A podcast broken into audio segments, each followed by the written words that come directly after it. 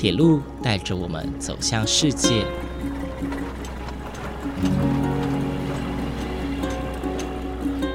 现在，欢迎和我一起来到鬼世界，由正声广播公司台中台制作，胡浩辰主持。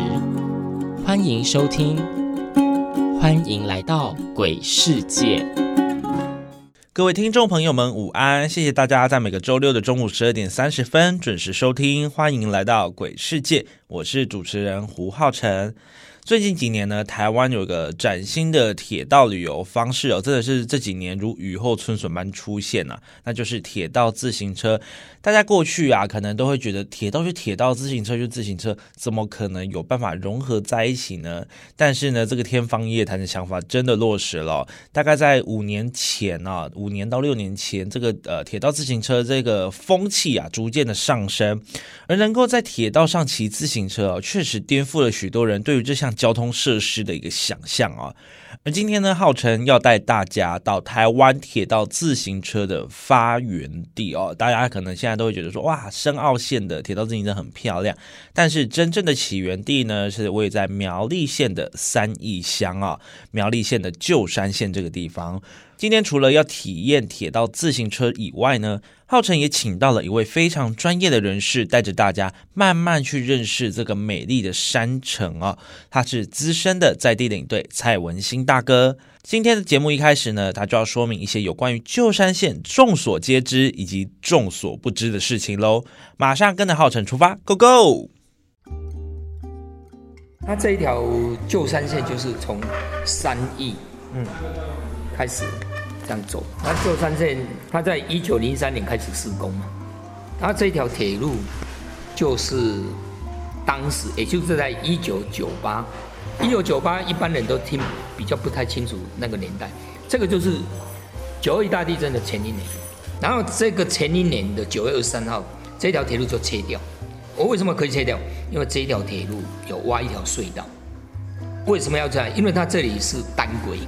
单条线单轨，不是不符合那个我们现在的火车的在跑，嗯，啊，后来就挖了这个隧隧道，这一条隧道我都称为雪隧，啊，我挖了这一条下去，就也是双线的，这一条是双线，那从从三联火车站进去，就这个隧道超将近八公里，七点八啦，但是我都称为八公里比较快，那，这个隧道过来，就从大安溪出来，也就是我们的。以前我们的火车塞车就是在这一段，整个台湾塞火车的塞车点就是在啊这一段也是最漂亮。所以说以前我们台湾的火车，看你有一天有如果一百班，一百班都是在跑这里，这样一个也算是一个重要的。嘿嘿嘿嘿嘿，因为这一条就是台湾的纵贯铁路，是，所以我常常就跟客人在一种开玩笑在讲说。哎，我就故意当做不知道，说，哎，你看这一条以前火车水在跑，是都在什么？啊，当然很多人都看到这里好像荒荒废很很，他说啊，这里是在甘蔗的啦，在木头的，结果这一条是在什么？在人的。对，整个台湾的纵贯铁路。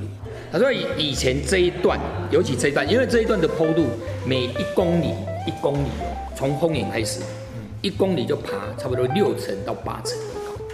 每一公里，啊，从这里一直慢慢慢慢的，爬最高就是十六分，也就是圣心站，然后从这里又滑滑滑到苗栗，所以以前这一段是最辛苦的一个段，包括所有的货物这一段也不走，货物怎么走？比如说丰原的货物要送到苗栗来，你看你要怎么走？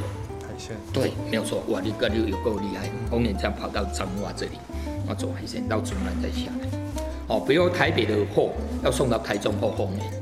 它一定不是这样走，因为这样你要爬坡嘛，所以它一定要这样下来，然后再上来，你就知道了，不辛苦，相当很辛苦。好，啊，为什么日本人会把火车盖在山线？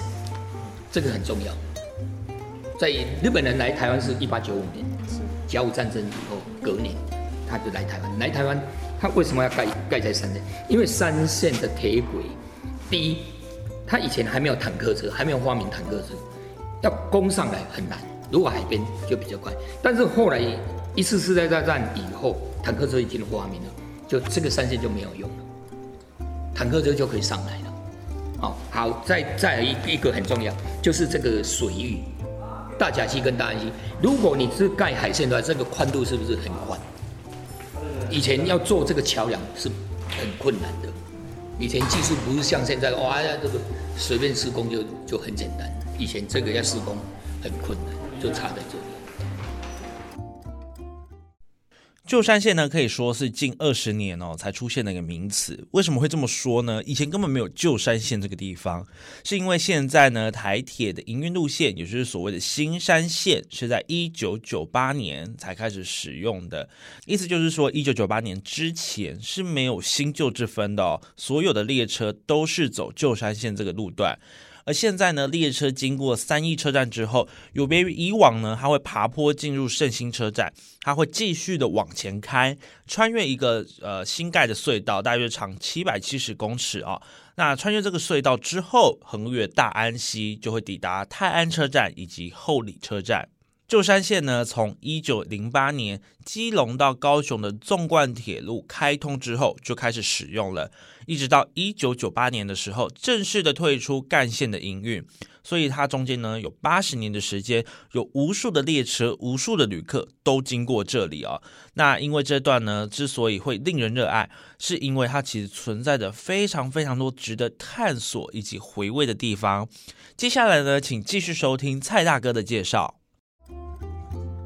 他他们以前就是用那个那个推力的啊，人那工个人工的那个，这这个连这个铁路我都有，嗯。都有那个线。他当时为了要做做这一条铁路，他们最先先做这一条，哦，然后用用用那个人力推的那个就是轻便车。哦。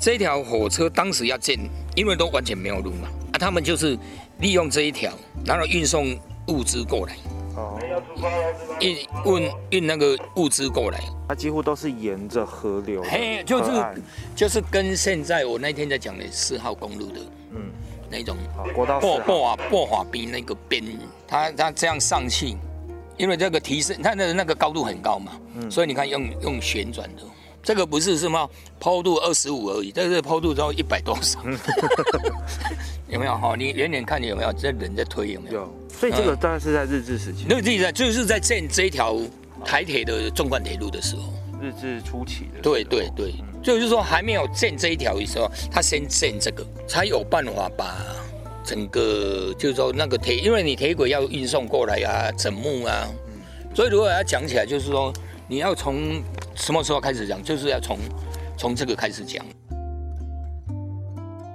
刚才讲了，每一公里就走爬六层到八层楼高，哦，然后再弯曲大，最大的 R 三百，所谓的 R 三百就是它的半径三百公尺，它台铁最大的弯曲只能到三百，不能再小，再小会会更危险。哦啊，隧道多，我们短短这里总共有九个隧道，啊，九个隧道最后一个隧道就是我这样讲，应该你就就是后丰铁道，后丰有没有脚踏车那个？那是九号隧道，只有现在只有那一个隧道没有铁轨，去一号到八号都还有铁轨，八号就在那里，八号其实就在后里了，离奥利后里那里，哦，所以说你说就是，然后桥梁多，那为什么桥梁多？这里就是有大甲溪、大安溪，还有个内社川桥，还有个龙腾断桥，四大座桥梁，所以短短的这样二十三公里，它这里到这里，丰原到这三里，三叉河以前的名字叫三叉河，三里这样二十三公里，九个隧道，四大座桥梁，所以说当年这一段在日本人施工的时候做五年，五年才才才完工，你就知道当时这里的施工就很很不容易。很不容易，因为都是坡度，是。然后又有弯曲，又要打隧道，然后为什么会开海线？为什么会去开海线？就是日本人来这里到这个这条铁路好是一九零八年好了以后，所有的因为那时候没有海线，对，然后主塞都主塞在这里，所以整个货物像高雄的货要运到台北都没有都烂掉，都整个或是台北的东后要运到运南部也没有办法，所以大家全部都住在这里，啊，逼不得已去开这一条海线，包括这一条海线故事也很多。那当时要开海线的时候，要开海线的时候，第一个反对谁？台中市的，他说你没有经过我家。你去厕所一下啊！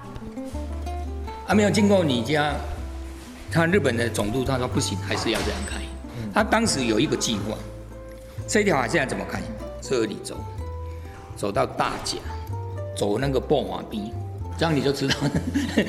所以你们台中在讲山海线，我在讲到 人家在早在日本的时候，就就也就是现在的国道四号的那个波有没有东西向？有，就是从海线过来这里，然后这样起来就变山海线，就跟日本的。山那个山手线的，嗯，三手线的那个讲法。我们这铁轨哈，这一铁轨这样，对，然后它这里，这里刚好有两个铁轨，它为什么两条铁轨来？它这里是这样，本来这样接，这个也是民国六十六年那时候做好，也就是电气化的时候啊，然后这里，这里也是有一个。然后这里有一条，哦，这一条就是刚才这一条。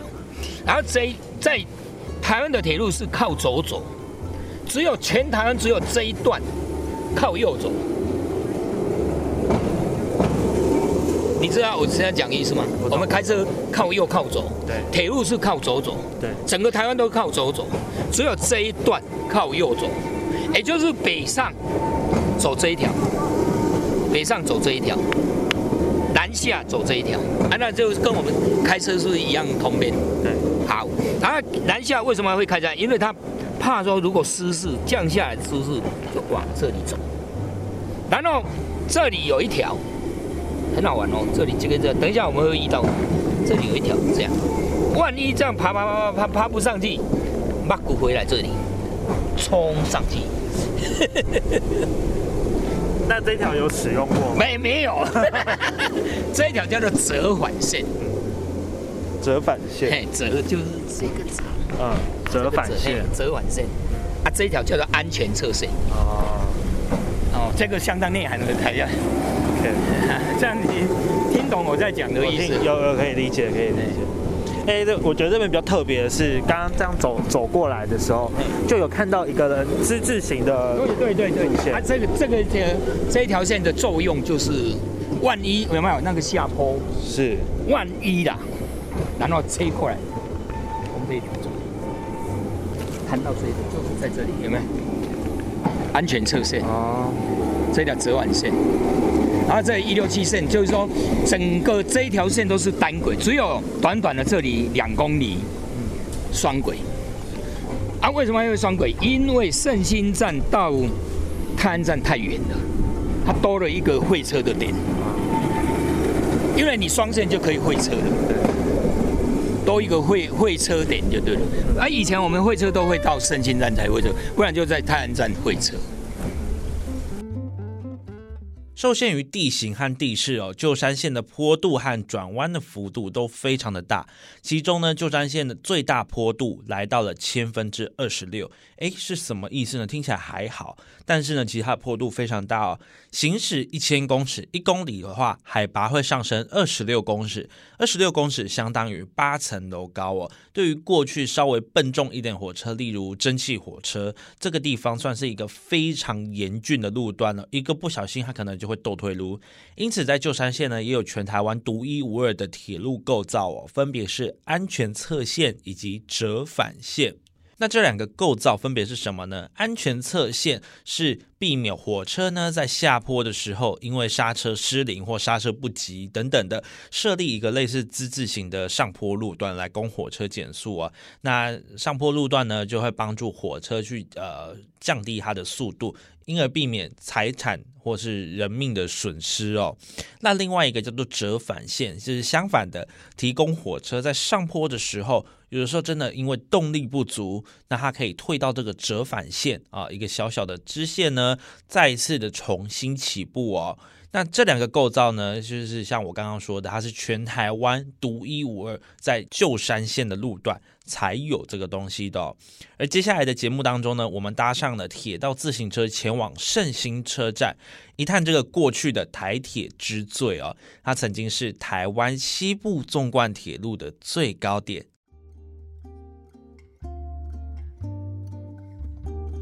我们这里有上面有一个匾额，叫做开天。上面有一个有，好，他这个开天是后藤新平写的，日本行政长官后藤新平。那时候这里的总督叫儿玉源太郎，而儿玉源太郎是在日本是一个好像在海军大将啊什么，他根本就比较少来台湾，都是交给后藤新平在。然后后藤新平这个人好像是留德的，所以他很厉害，他做的把台湾的基基础建设做得相当很好。好，包括这个铁道什么，他都设计的做的很难，因为他所谓的行政长官就等于差不多我们现在台湾的行政院院长，好啊，真正的那个总督，那 根本都 都没有那个时，不知道有没有来台湾的，我就还很怀疑的。嗯，好啊，就是让后人新品在做，所以说这个，然后这个隧道都是经过大地震曾经摧毁过，都有重新在。不是在一九零八年最深的那种，最深的是在一号隧道，一号隧道还可以看到以前那个砖块，就是像这个砖块，这个都是以前的留下来的。嗯，好啊，因为经过那一次的大地震，这个有坍塌。哦，那次大地震真的是很严重。呃，是关刀山大地震。OK，一九三五年。哎，一九三五年四月二十一号。对。哦，那一次的大地震相当，等一下我会给你看那一次的大地震的那个状况。好，我们慢慢走上来。我们现在就是已经走到了圣心车站。对对，我们这里是圣心车站，台湾最高的火车站。然后带你这个火车站的建筑是以前留下来的吗？对对，以前留下来的。大地震前，它经过两次的大地震。来，我我先让你看，你看这里谁？台湾铁路最高点。好，站在这里就知道啊。一般我们如果是你如果有机会到澳洲去看，有没有那个？地球的海平面，哎，这真的很漂亮哦！还要到澳洲，澳洲因为那个草原很大，啊，它就就可以看到这样。那我们这样短短的，你看就已经 沉下去，有没有看到？啊，你就知道说这个是不是台湾最高的是海拔？然后你看这个就知道，这个当年有没有那个我们台那个铁路的电气化有没有？是都还留着有没有？哦，这个不是说很多人就以为说我们这里铁路是蒸汽火车，其实不是，嗯，是电气化在这里也走高，好像二十二年，嗯，二十多年就对了啦。哦，好，我们到上面来。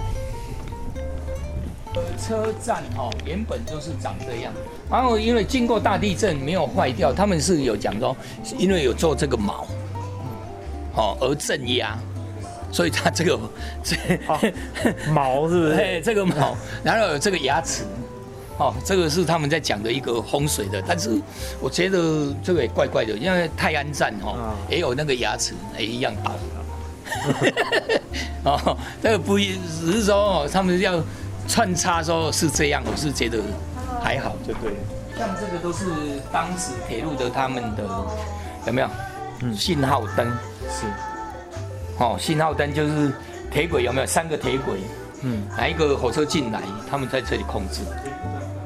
这个是刚刚我们经过的那里吗？对，哪一个？这边，就是。哎，对对对对对对对对对对对，一六七公里，一他们称为一六七号志站。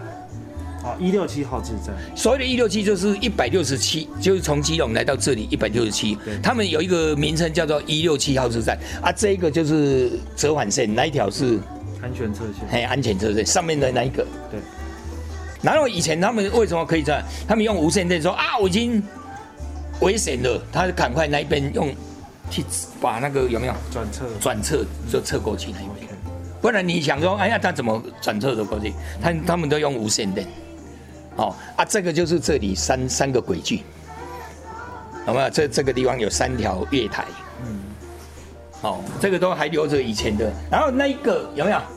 嗯，那一个就是以前我们台铁还没有用自动化的时候，就是有一个铜板丢下来，然后铜板压下去，你这条铁路才能很畅通的走过去，就是变绿灯了。你没有那个铜板，就是红灯，因为你是单轨嘛。对。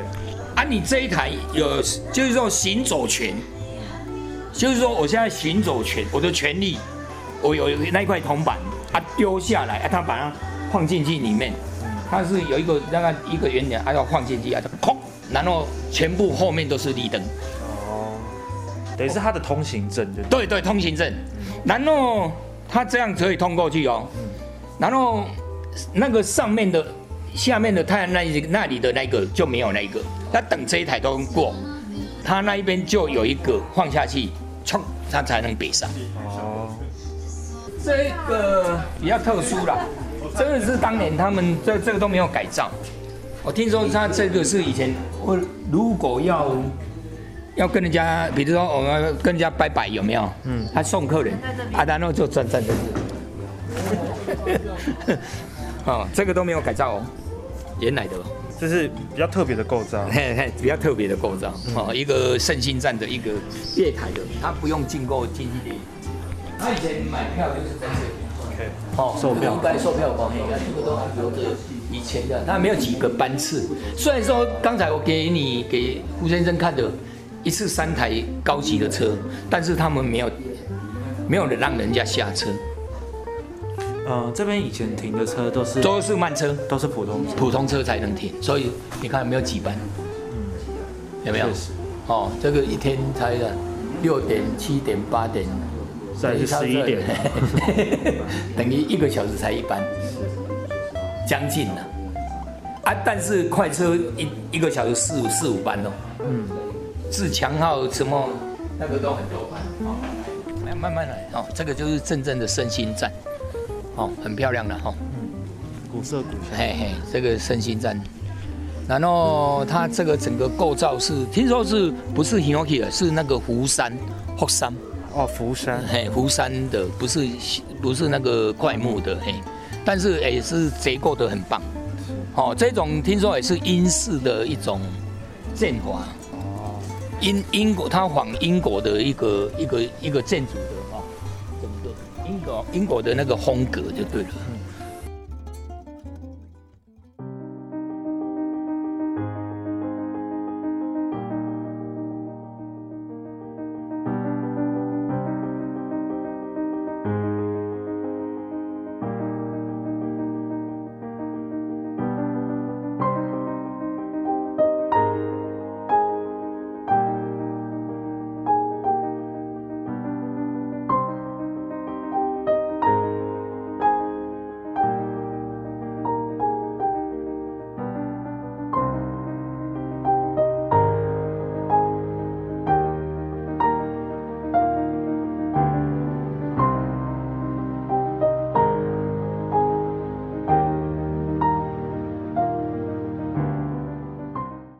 今天的节目呢，带着大家来到这个美丽的山城哦，认识了旧山线的过去啊，看到了许多悠然的景色、静谧的遗迹，一路从铁道自行车的龙腾站，踩着脚踏车到了圣心站，我们也看到了其实经历几次浩劫后依旧完好如初的圣心火车站，旁边依旧矗立着台湾西部干线最高点的石碑哦。